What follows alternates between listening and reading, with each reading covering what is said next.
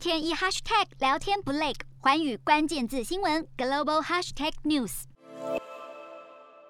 针对共机扰台频率及架次数量不断增加的趋势，美国白宫及国务院接力表示关切，指指中国对台军事动作削弱区域和平稳定，强调美方对台承诺坚如磐石。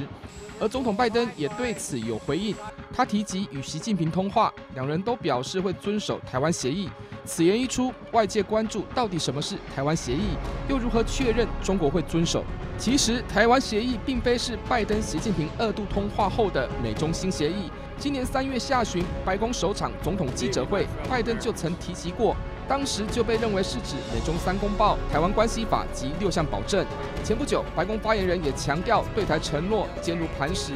所谓的承诺，就是建立在三公报、一法及六保证的基础之上。换句话说，如果把拜登所提的台湾协议视为新协议，或是美中私相授受，这是画错重点，反而应该是关注美方所指的重点是中国违反了双边协议。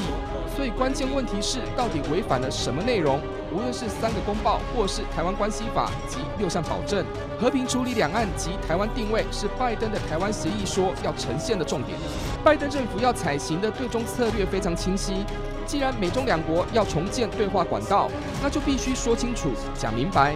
共机扰台已经违反了外交承诺，也就是一九七九年美中两国建交的和平承诺。同时强调中方踩到了美国的底线，无论是法理上或情理上，中国如果再肆无忌惮，将会逼着美国出手，那兵戎相见对中国最为不利。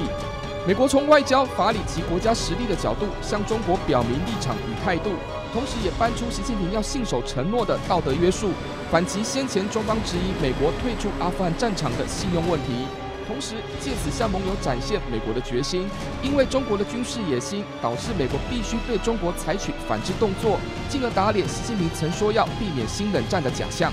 美国要管理竞争来避免冲突，放在台海稳定的对外政策上，并不是要美中来共管台湾，而是要强调台海及台湾不是中国说了算。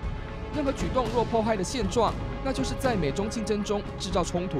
美国不会姑息，先以外交途径来警示，但别错估了美国以武制武的能耐。全球都在看中国的信用问题，